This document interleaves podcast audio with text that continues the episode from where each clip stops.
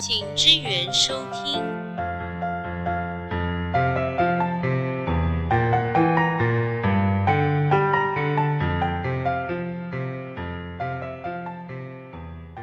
欢迎来到，请资源收听，我是客座主持人大叔。我是大叔的朋友 W，今天，今天我很高兴，就是可以邀请到东台湾深度玩家自由行的 Jason 哥来节目。那其实，在花莲旅游这件事情，就是旅游观光人潮这件事情，对住在花莲的人来讲，其实有一点忧喜参半啊。就是人潮真的很爆的时候，相对我们的生活空间就会受到挤压。那在这个情况下，不晓得 Jason 哥负责的这一个自由行的部分，会不会有可能是一个另外一种更好的观光的一个产业推广的一个方式？那我们今天很高兴邀请到 Jason 哥来到我们节目跟我们聊聊天，欢迎 Jason 哥。Hello，大家好，我是东台湾深度玩家 Jason。我个人是觉得，原则上来讲，旅游带给每个人的定义是不一样。绝大多数的人都只是骗自己的身体，换一个地方睡觉而已。因为你不管是跟着旅行社走也好，或者是说像我们这种所谓的私导都一样，你如果把行程排得太满的部分，太太过于紧凑，那原本上班就在紧张，那你到旅游你还是一样紧张。这个行程赶完换下一个行程，那等于没有办法达到所谓的真正放松的，那 Jason 哥可以跟我解释一下，你刚才说的那个石岛是什么意思？就是所谓的私导的话，就是司机兼导游。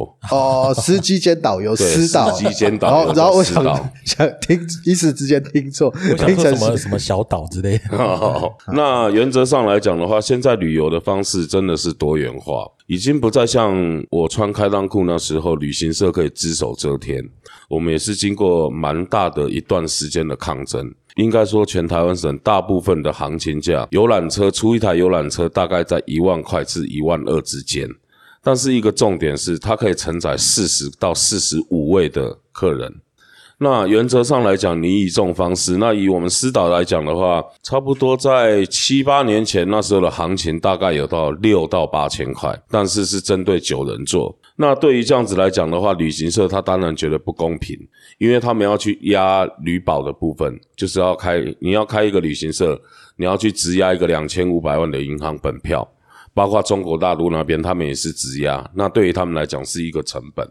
那再来的话，他们要去游览车、派车，然后所有的开销，包括所谓的助理的方面、内勤人员的方面，所以他认为说他们的开销是很紧的，所以他们才会。我相信你们也常常听到，就是有所谓的杀肉景点啊，就是所谓的休息站，你不买，我就是不给你出门，就是类似现在还。会这样吗？现在比较没有办法了不。出门应该会报警吧？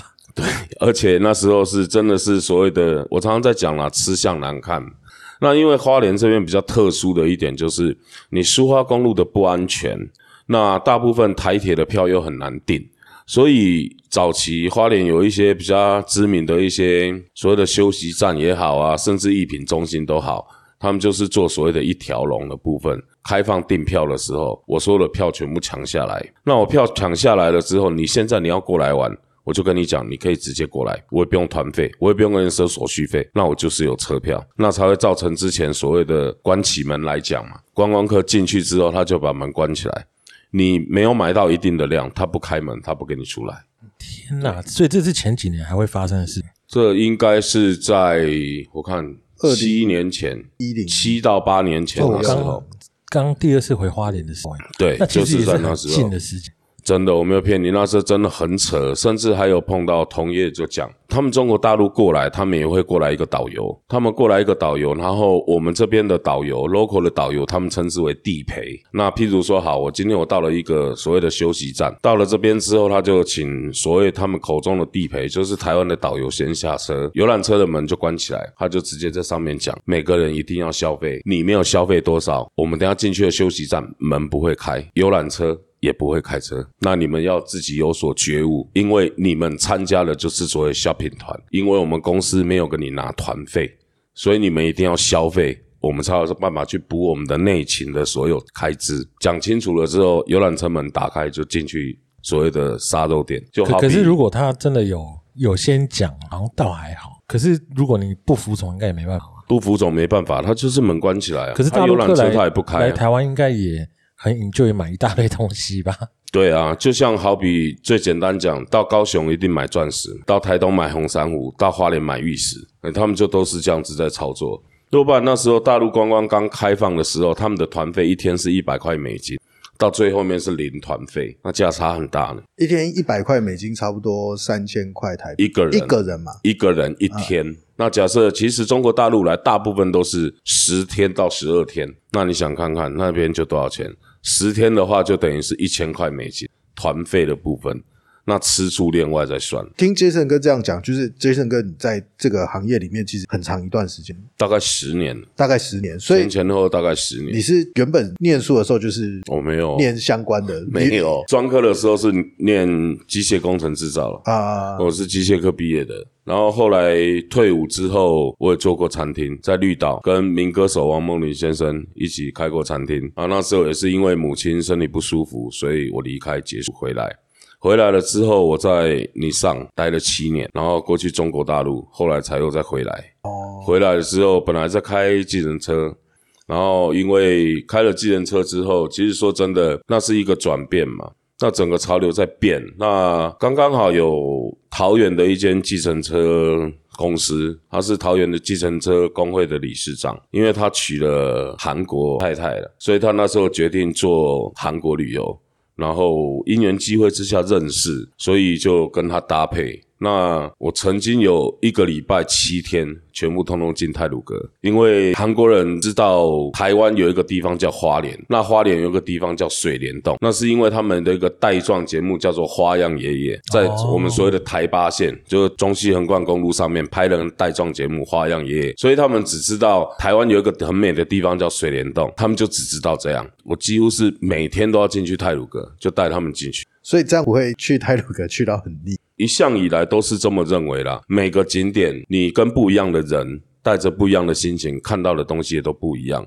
因为毕竟花莲这边的观光景点都是天然的，而不是人造的。那你今天如果说选择所谓的走马探花的方式，当然觉得很无聊，就这样子。那今天如果说再加上我们自己本身有所谓的导览的部分，带入景点，然后跟你讲所有的台湾近代史，整个严格，那为什么会造成这个所谓的风景，它是怎么来的？那至少我觉得这样子是让旅人跟着景点他有所互动，至少他回去之后不用拿着照片出来看说这地方。我有没有去过？通常带过的客人都是这样，我会让他跟景点之间有所互动。我我刚才有听到一个很有趣的，就是呃，Jason 哥你有包含导游的部分，然后你刚才有提到，就是说你会在导览的过程当中带入一些近代史的区块，这样，那可以说明一下，就是因为我看你的那个粉丝专业，其实也分享一些关于旅游的资讯，旅游的资讯，然后还有一些像其他的单位做的一些近代史的一些研究跟调查的，所以这个东西在呃选择自由行的旅客对他们来讲是有趣的内容。绝对是有趣的内容，尤其是针对，其实我很喜欢接所谓的家庭式旅，有小朋友的。我们从小读书，国中课本上面有写，花莲有一个山脉叫海岸山脉，我们就只知道叫海岸山脉，正中间有一个中央山脉，夹在中间的就叫做花东纵谷。我们知道了，我们看到的课本就这样。但是我觉得花莲很幸福的一点在哪里？我们不用去到很远的地方，我们在花莲市区到南滨公园，你往南边看，也就是往大海的右手边看，你就会看到海岸山脉的最北端。至少是我们看得到、也摸得到，而且是走路会到的地方。那小孩子自然而然他就会很有印象。哦，原来这就是海岸山脉。你这样子跟客人讲，包括小朋友讲，他们都会很有兴趣。他们就认为，哦，原来是这样。哎，跟我现在心情一样。哦，原来是这样，哦，原来是这样。因为我也都不知道啊。对啊，你其实花莲这边除了所谓的台湾八景、清水断崖之外，再来最主要的一点，这要源自于日据时代。日据时代就是一八九五年到一九四五年这五十年当中，其实花莲地区是日本官方评定首选的移民村。那其实你在花莲，你可以看到很多很多的日式建筑，包括还有一些欧式建筑。就像黑金通，他们那一栋是民国初年盖的，所谓的报关行，所以他们是在花莲市区很少可以看得到，还留有罗马柱，小型的罗马柱留在建筑物上面。其实我常常跟客人讲，讲的天花乱坠真的没有用，至少我们看得到。我比一个最简单的一点，一甲到底有几平？印象中是两千九百三十六。对，但但是我们不知道它到底有多大。可是重点，我们只要到吉安乡，就是所谓的福清村的枫林步道上面，在上面我就可以跟你讲一甲到底有多大。日本人他当时他有这个野心，他要征服全世界。日本人对台湾做了最大的两个贡献，第一个是台湾铁路的贯通是日本人贯通的，再来第二个都市规划也是日本人规划的。其实我们在平面道路上面看不是这么清楚，改天有空你们到制高点去看，譬如说我讲的枫林步道，你去那边看，你就可以看得到。日本人讲一句难听的，他们真的很变态。为什么这样讲？他们连坟墓都规划的跟豆腐一样，一块一块的，在枫林步道上面就可以看得到。你在枫林步道上面往下看，你白天去看，你往下看，你只要看到一块稻田四四方方的，那个就是一甲。哦，那你其实注意看，其实花莲市的街道它真的是井文有理，它就是一条一条的，而且是四方形的。日本的佃农在吉野村，就是吉安乡的前称，在吉野村他们住的房子到底有多大？有一百平。那其实这个都还找得到遗迹，也不用去特别去找一户一百平的，一户一百平好。那你要怎么样知道一百平有多大？在庆修院正门口，陈义正执行长他不是一个七九三脚踏车，他不是放一个广场，他旁边那两家就是，那就是一户就是一百平。当时日据时代他们就是这样子围一个围墙围起来刚好一百平，好快乐哦！对，真的是这样子、啊爽，啊！现在听到一百平都对想说超快乐的。财富自由，对于他们那些佃农来讲，他们当时会觉得愿意跟着日本官方过来，他们也是认为说就是一个使命感嘛。他们不管怎样，他就跟你讲说为皇军做事。那你去那里种稻米给皇军、给天皇吃，所以他们跟着过来。那跟着过来，日本官方的开出来的条件是，你只要在花莲当地，你耕作五十年，就耕者有其田，那一块田就是你的。所以当时他们是真的有很多佃农都已经继承了田地，只不过他们战败输了。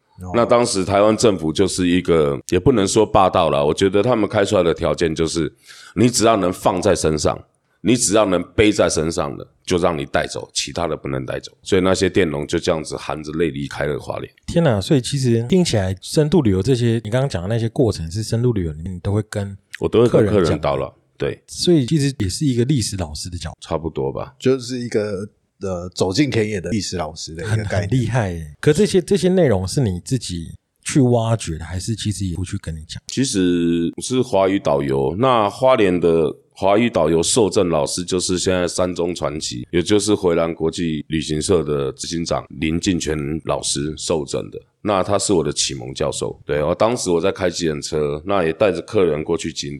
其实事实上那时候真的不知道怎么导览，就只知道反正就跟店小二一样，跟着客人到处呵护着他，顾着他，不要让他受伤，就唯唯诺诺这样做。那后来几次之后，我的老师林进全老师就找我约我，他就问我说有没有兴趣想要做导游这一块。他如果有兴趣的话，他可以教，所以这些大部分都是林老师教我。对、啊哎，，那杰森哥，那我问你哦，像自由行这件事情，呃，一般像我们去国外玩，我们其实也是看着书或者是网络上的资讯去玩，可是真的会去报名当地，例如说地陪这个角色的旅游，我们也会不太敢。所以，我们其实都会愿意相信自己查的资料或什么。那可是，在台湾自己国内旅游的，你现在目前接触到这些自由行的客人，他的来源，这些人都是台湾人吗？还是外国人比较？都有台湾人，然后其实我的课程分的比较广，就是日本、韩国，然后马来西亚、新加坡、香港，然后欧美，就大部分是这样。全部人种都有。差不多吧，对啊，呃因为我比较会画胡烂，呃，不是啊，因为我至少就像我说的一样，我坚持的一件事情就是，我不希望他们靠着照片来跟亲戚朋友说，我好像有去过那个地方，是差在这里。可是那这些群众，就是这些 T，你这样接进来之后，他会不会有一些不同国家，你就必须具备不同的美感去应付他们，去对付他们？绝大部分都是这样子的啊，因为其实国外的客人，第一个语言上不通，其实就像我们讲的，每个人的口音不一样，讲话的方式也不一样，你也不可能按照所谓的文法去跟他讲，有的口语化的东西没有办法讲。那事实上，我去接所谓的英文或是日文、韩文的客人来说，要进来之前，我绝大部分都是我行程排好之后，我会把每个景点的导览解说，我全部翻成英文。翻成他们的主要英语言给他们，让他们看了文字，然后我会附上照片。过来到这里的时候都很好沟通。那这些各个国家的人，跟包含自己我们台湾，你觉得哪一个最难搞？哪一个最难搞啊？目前为止哦，台湾人差不多是这样，真的，我没骗你。我一刚开始初期那时候，我就是买了福斯九人座的。我曾经有接过三个家庭，就是八个人，他们就一对夫妻带一个小孩，一对夫妻带一个小孩，跟新婚的夫妻八个人，他们本来就是好朋友。那过来这边，他问我多久的时间，我说我希望你给我四天三夜的时间，因为花莲刚刚好分了三条警线：花东海岸线、花东纵谷以及泰鲁阁，刚好三条线，一条线玩一天。那第一天都还好，第二天我们走花东纵谷，三个家庭有两个家庭跟我讲，他要吃海鲜。第二天，第二天走在花东纵谷，在花东纵谷的时候三个家庭说要吃饭，两个家庭跟我讲他要吃海鲜，哦，我真的快疯了，我真的不知道怎么办。我就跟他讲说，我认为我们吃的部分，因为你走花东纵谷，它的景线很长，如果你们要的景点又多的话，那我会经过有一些小的所谓的村落，我会跟他们讲说，那我们吃个特色小吃，不需要把钱花在餐费上，我们回来到市区再好好的吃。因为做至少吃饭坐着好好吃，当然那两个家庭就不要，硬说不要，说他们要吃海鲜。后来我就跟他们讲说，我我真的我也没有办法，要不然的话，我们就是至少你们再饿一个半小时上车，我直接走光丰公路拉到海鲜，带你们去吃当地的海鲜，这样总可以吧？搞到最后面那一餐就决定去吃 seven，后来我就决定那两家说要吃海鲜的，有一个就比较聒噪，你就把它丢到海里。我就私底下去问他，我说：“那其实昨天还好，为什么你们今天意见会这么大的差别点？就光一个吃饭都搞不定这样？”他说：“没有啊，昨天晚上喝酒醉，我们有吵架，所以我们我们意见相左，不是你服务不好，是我们个人的问题。”他跟我讲完这句话之后，我再也不理他们了。这是闹脾气嘛？真的是对啊有病哎、对啊，就自从那一次之后，我就拒绝接拼团的。那那他去哦 Seven，他有吃到海没有，线下鱼就全部都吃泡面了，吃泡面跟御饭团了，线下鱼板配蟹味棒。有可能。为什么要这样弄自己？对啊，这是弄自己耶。我真的我搞不懂啊。然后就从那一次之后，我就大部分客人来，我就会跟他讲说，我不接拼团，拼团因。为意见会有好几种。对，因为我觉得你乘坐在车子的空间里面就已经是比较狭小了。对，那你如果气愤，你又闹脾气的话，我觉得那真的是很僵。因为我觉得有时候旅伴也不好挑，因为有时候你要出去玩，可能没有跟这人一起出去玩过，不晓得这人出去玩到底会变成什么样子，跟有些人握的方向盘就会变另外个一个人，对对对，对对对，旅行我觉得也有时旅候旅行我觉得很是，因为我目前遇到最好的旅伴就我老婆，为什么？因为她没有意见，她说都可以，我说你不要骗我，你的都可以。他，他是真心都可以，对，他就说我是真心都可以，所以他就很相信我，然后所以我安排任何东西他都不会跟我吵，然后他曾经就是我可能自己觉得我安排的不是很好，然后我就问他说，哎，可是我觉得这样啊没关系啊，我都说都可以，就真的都可以啊，所以我就觉得很感动。可是如果真的是跟那种意见多毛很多，吃个东西啊那边咸，然后太热走太远脚很酸什么，这个真的是会整个坏的整个旅程。我那真的会疯掉，我不骗你，那真的会疯掉。可你应该看过很多案例，很多，真的非常多。那你有遇过情侣出来之后就不欢而散？我没有看到所谓的不欢而散。我跟你讲，让我印象最深的一对情侣，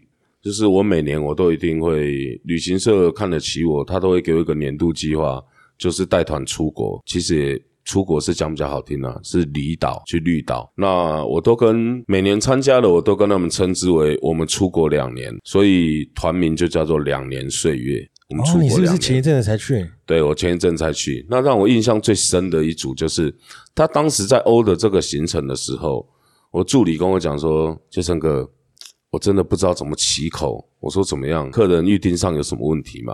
他说：“没有问题。”然后他也愿意给小费。我心里说：“哎，还没出团就有小费，这不错、哦，可以。”我说：“那有什么问题？你直接讲。”客人要求带兔子，我真的我也不知道怎么办呢。带宠物的兔子，带宠物的兔子，再来一个重点是，兔子它不会吵不会叫，所以饭店也不可能说 no 会。发现吗？那我相信那夹在包包里面就可以直接进去。我也跟他讲 OK。然后我记得我那一年总共带了七十二个人进去绿岛。那整团呢，就看那一群那一对情侣，真的是从头到尾都在作秀。从一刚开始，我们从台东火车站集合的时候，全部都到了，就只有他们两个没到。打电话不接，很急了，我真的来不及了，我就不管了，我就打电话跟公司汇报一下，说那一组客人失联，带兔子的那一组客人失联，我没有办法，我一定要整团接着走，要不然没有船坐。到了台东，到了富冈渔港的时候，突然我电话响了。我那时候准备过关，要去拿船票，过海关去拿船票。我电话响了，我丢给我老婆接，我老婆接起来说：“哦，好，那我跟你讲，我们现在在富冈渔港，我就只有听到这样。那在哔哩吧我就不管了，因为我要报海关，我要过关。出来的时候，我老婆跟我讲说，那组客人要自己坐计程车来。我说，那你有问他他多久会到吗？他说就在上面的海鲜餐厅，他找不到我们。我说好，OK，那我就派另外一个领队用跑的上去把他们接下来。富冈渔港要下来，要下来，它上面的商店街那边要下来是一个下坡。就我一回头我一看，我靠，我真的接到一个美国明星 Lady Gaga，我真的快疯了，你知道吗你？说她的打扮吗？打扮像整个打扮这样子、哦，鲜肉装是不是超可 超恶心的，我会骗你，他全部整个兔毛这样弄的，这样全身这样，然后粉红色的这样，然后还豹纹，我都一看，我现在想说，所以他穿兔毛，然后养兔子，对，然后很好笑，他就全身都是毛类的那种衣服 自，给自足。我真的不知道该怎么办。我一下来，我心里的 OS 说：拜托不要是这一组。结果我老婆说，很像就是那一组诶，因为我看着他还在跟我老婆通电话。我说我跟他招手，他们就赶快下来。就下来嘞，我先看他男女的，因为花枝招展，很明显走下来。奇怪，不是两个人啊，怎么会下来一个？后来才发现，那个女孩子一百七十二公分，她真的很高，但她男朋友大概一百六十八，然后她又穿高跟鞋，等于她一一八几这样子。她男朋友在她后面完全看不到，因为她又穿很蓬的衣服，对我才发现奇怪，后面怎么跟了一个苦力，拿了两两个三十寸的箱，那时候已经是最大 size 三十寸行李箱，怎么后面还背一个类似像帆布袋的？操，他诶，这画面看起来真的是巨星。他到底要干嘛？我真的搞不懂他到底要干嘛。弄弄这样去绿岛，对，结果他一下来了，哎，确定了，然后就说好，那没关系，你证件给我，我刚才过关，我们就上船了。来的时候是这样，然后一到，因为东北季风的关系，进到绿岛都吐了嘛。说来，那你们就先休息一下，先吃个中餐，然后我们再接着下午的行程。结果一下来，哎，又换了一套全部黄色豹纹的衣服，加眼镜加鞋子，所以整他那两个三十寸的行李箱里面都全部通通是他的给息。秀服，对，然后也就是说，其实我们进去绿岛加总起来，总共大概三十个小时。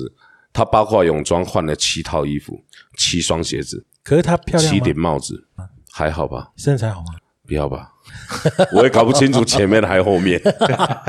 然后为什么印象很深刻呢？下午在环岛的过程当中，我就听到，因为那女孩子声音真的很尖，而且她又易怒体质，那动不动就发脾气，骂到这样子，然后结果突然间好，都都是骂她男朋友，都骂她男朋友，到最后面因为停下来，我会帮客人拍照，结果她男朋友就要过去跟她拍，她就回过头来骂很大声：“你滚！我要独照。”好，我就帮她拍，拍好了之后，然后她就说：“杰森，我还可以再拍吗？”我说：“OK。”然后她就叫她男朋友过来，我说：“终于要合照了。”就不是，他是跟他的兔子合照。那个应该是他助理哦。我也不，我也搞不懂。然后就后来那男孩子就把兔子给他，因为就不开心了嘛，就用类似用丢的。结果他竟然吼了一句更经典的：“你有想过那兔子的感受吗？”我老婆在旁边说：“靠，那你有想过我们其他所有人的感受吗其实这就跟那个你你应该可以在他面前吃一些野味，他就哭着跟你说：“你为什么要吃兔兔？” 就隋唐演的那个。？”真的很好笑，那一对那一对情侣真的让我印象超级深刻的，真的。所以除了这这个，当然是我觉得是很极端的例子，就是因为这种人，其实你在街上也看不太到这种 这种装扮。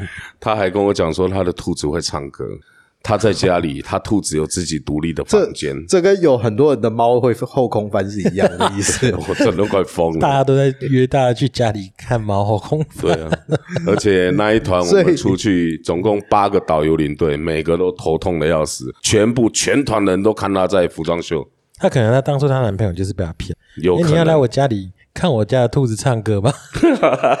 还还是其实他们晚上到了房间之后就立场颠倒过来嘛对调了，这样 这我就不清楚了哦，这有可能不。方便探讨。这不好意思去去观赏。因为像那个，我有一些做民宿的朋友，我也问他们说，那那你们这样接各国的客人下来之后，哪一国人最难搞？就是一致都大家都说台湾人啊，就是我觉得这应该是一个成长环境的过程。跟你自己在你自己的国家，你认为你可以比较合理化的这些东西，你去国外，你当然会不太敢这样做，因为被人家赶出去什么的。所以我觉得在国内旅游，其实在这两年疫情爆发、国旅爆发这段期间，其实很多做民宿的业者真的是叫苦连天。对，就是接的当然是为了自己的生计，可是国内旅游又很多的旅游的那个旅客的素质又偏偏不是这么的好的时候，大家都做的很痛苦啊。没错，我觉得其实台湾的旅客很多都是被宠坏了。对啊，其实就像上次那个我们认共同认识的那个朋友，他不是在自己脸书上面有 po 文，就是有有旅客就是干扰了店里面的运作。那时候我刚好在他店里嘛，那那个事情是怎么样？就是有一个呃讲话是那种 A B C 口音的人来，那其实他们店里是有提供那个卫生纸，就是小的那个纸巾的。那他要大的那种厨房纸巾的那种东西，他也不是他要借酒精跟厨房纸巾。我原本想说他借这个东西是不是想说啊，防疫期间他确保一下，就是呃座椅啊、座位什么都比较干净消毒，就不是他拿去擦他的摩托车。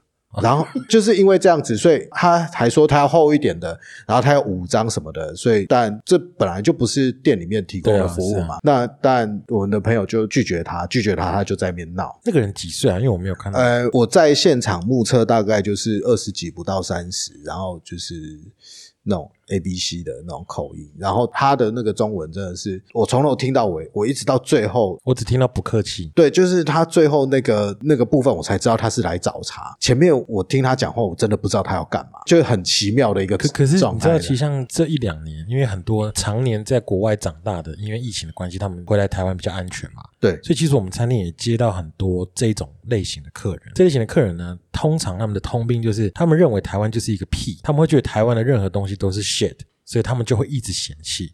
一进到餐厅也是，为什么你不主动端水给我？那我们就觉得说，哦天哪，我卖一个两百多块的餐，我还要端水给你，我也没有跟你收服务费。我们的性质就是比较自然，可他就会认为说，在国外都会这样，然后甚至东西一来，他就说、嗯这个在美国就是怎么样，这怎么样。就我自己听下来，我都会觉得说：天哪！你如果真的嫌那么多，你要不要干脆就是去美国，然后饱受一天九千人、一万人、九万人的确诊的那种风险？你回来台湾，你干嘛还要跟我靠要这些？可是这是我觉得，就是这个事情就很奇怪了，即便在美国，也没有人要忍受他这个态度啊。对啊，你你反而会被店员骂 fuck off，对啊被，人骂走。对对对对啊，在台湾就是你会觉得你就应该要忍受，可是这个我觉得就是国人的素质的确少部分人是这样啊，所以大家都会遇到这种类型的客人。哎，那杰森哥，那我再问一下哦，像你做自由行的这些行程啊，行程前的工作调查会花你很多时间吗？不会。其实我觉得，或许其实我老婆也常常这样讲。我跟客人沟通，她在旁边听，她觉得会有压力。但是我只是把我想要知道、跟客人必须要知道的，我条列清楚，我问清楚。好来，那好比这么讲，那你们这一趟出游，好，假设你跟我讲说八个人，OK，那我会请教你的年龄层分布，老中青，你们要注重的是什么？我跟我父母亲差三十岁，如果说我现在是二十来岁，那我父母亲呢也未满六十岁，那我觉得这样子所谓的。中间人就是我来讲，跟我父母亲的体力跟腿力、健康程度是差不多是 OK 的。我会再跟他们讨论的，就是说所谓的祖孙的部分、互动的部分，那我大致上就可以抓得出来，他们这一趟出游是老中两代。或者是针对亲子游，那如果是亲子游的话，我整个活动我会全部通通是排针对小朋友，我就不会管第一代跟第二代。我的通常的方式都是这样，我会跟他们有所互动，然后问出来的成员年龄层是什么，然后我再来安排行程给他们，然后再来讨论。像 Jason 哥，我看你的脸书，你常常会 PO 一些摄影的东西，嗯，那个是因为你做这份行业之后，你才去修炼的技能，还是你本来就喜欢拍照？我本来就喜欢拍照，那只不过当时在接韩国客人的那一段时间，然后其实我们带下来就觉得，诶，韩国人比台湾人更喜欢自拍，跟景色一起。那你今天你不管再怎么样自拍，你包括用自拍棒也好，一定会有一个局限的部分，要么就是你景带不够多，要不然就是脸变形很大，因为镜头桶变形的关系，尤其是广角。那我们就整个 team 我们就研究，那说那要不然的话，我们就试着背着相机服务看看，就顺便做旅拍的部分，可是那他那个拍照是要费用的，免费那、选照片呢？选就就全部通通没有像婚纱一样，哦就是那没有选一张五百 十。挑三十中六张因。为因为你刚才说二次行销，我想说，所以会对啊对啊到时候去哦流水号你要几号几号几号，一张还可以帮他印500成一本这样。没有，其实只是所谓二次行销是希望他再回来我们公司的平台，因为有所互动，那他觉得这整套的售后服务是 OK 的，那他对公司对平台有信心，他也有可能介绍，甚至他参加下一个行程，他是对品牌有信心的，这样你们全身除了相机之外，还要背其他的装备吗？没有背其他的东西的不。用背什么那个麦克风还是不用不用不用不用，因为我讲话本来就很大声，我再背麦克风下去我我想说，就是那个带个旅行，就是自由行小蜜蜂，那种的然后对啊，背个小蜜蜂什么，然后整个人弄起来，搞得好像消防队员。没有没有，那就真的太累了。其实你有很多景点是不适用的啊呃，甚至说我们今我们今天，其实我也蛮喜欢去带所谓的部落旅游、原住民部落旅游。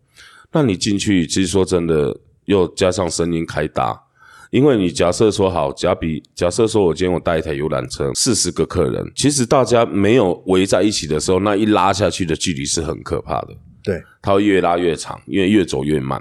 那我们为了要让最后一个也听得到的话，声音会越开越大声，那也会影响到当地的居民。对对，后来我们就决定，就说那就是干脆带景点到定点的时候，人全部过来，再开始下去导览。那你带这十年来啊，有没有自由行的客人跟你提过，你觉得最诡异的第一名是什么？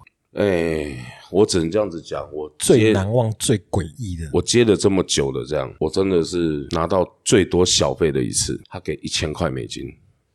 哇哦，他给一千块美金。那这个客人他是回头客，其实他是参加我所谓的绿岛跨年两年岁月的客人。他三月份又带着她男朋友，她当时参加绿岛的跨年活动的时候是整个公司整个公司一起去的。然后她三月份的时候，她就自己跟我联络，说她想要再来花莲玩。我说好，那我就帮她排了行程。她说她带她男朋友就两位，我说好 OK。然后就我们那一天就是走泰鲁格线，然后导览完了之后，中午的时间，因为他们比较早出发，七点就出发。那整个导览完了之后，我们中午就在达吉利用餐。用完餐之后，我们就会清水断崖。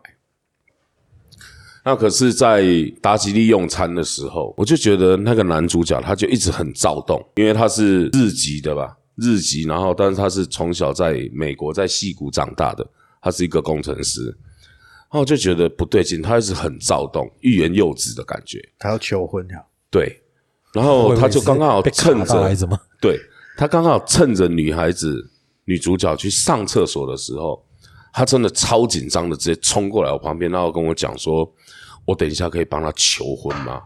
我说：“在哪里？在这里吗？”他说：“这里太吵了，而且没有那种氛围。”他说：“叫我帮他想办法。”我们还在讨论女孩子回来了，然后他又很紧张，然后坐回去，当做若无其事，然后一直在跟我眨眼。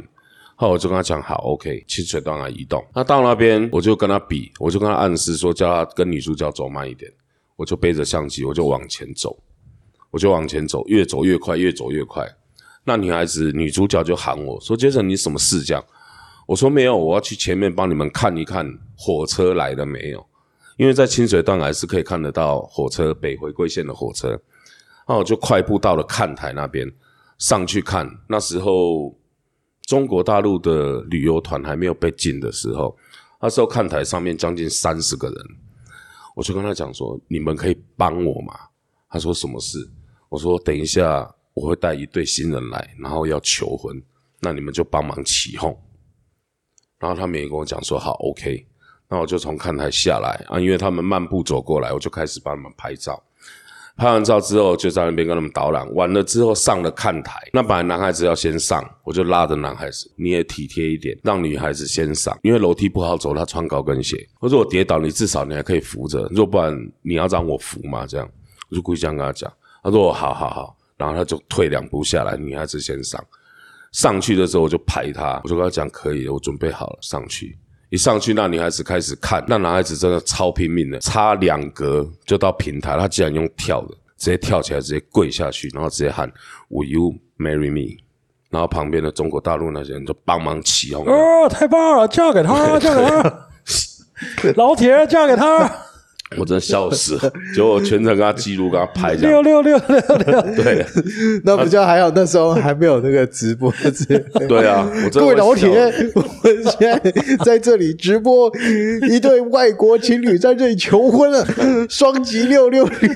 双击六，我真的快笑死了。而且那时候我们知道所谓的鸽子蛋不是《色戒》那一部电影，我真的生平第一次看到鸽子蛋，对吧、然后那女的就反正就像人家讲爽装痛哀哀叫，然后就讲说：“杰森，你真的很贱呢、你我我是你朋友，你为什么会帮这个男的？”我就想说：“不会吧？你怎么会用这个男的下去形容？”所以是有别的？吗？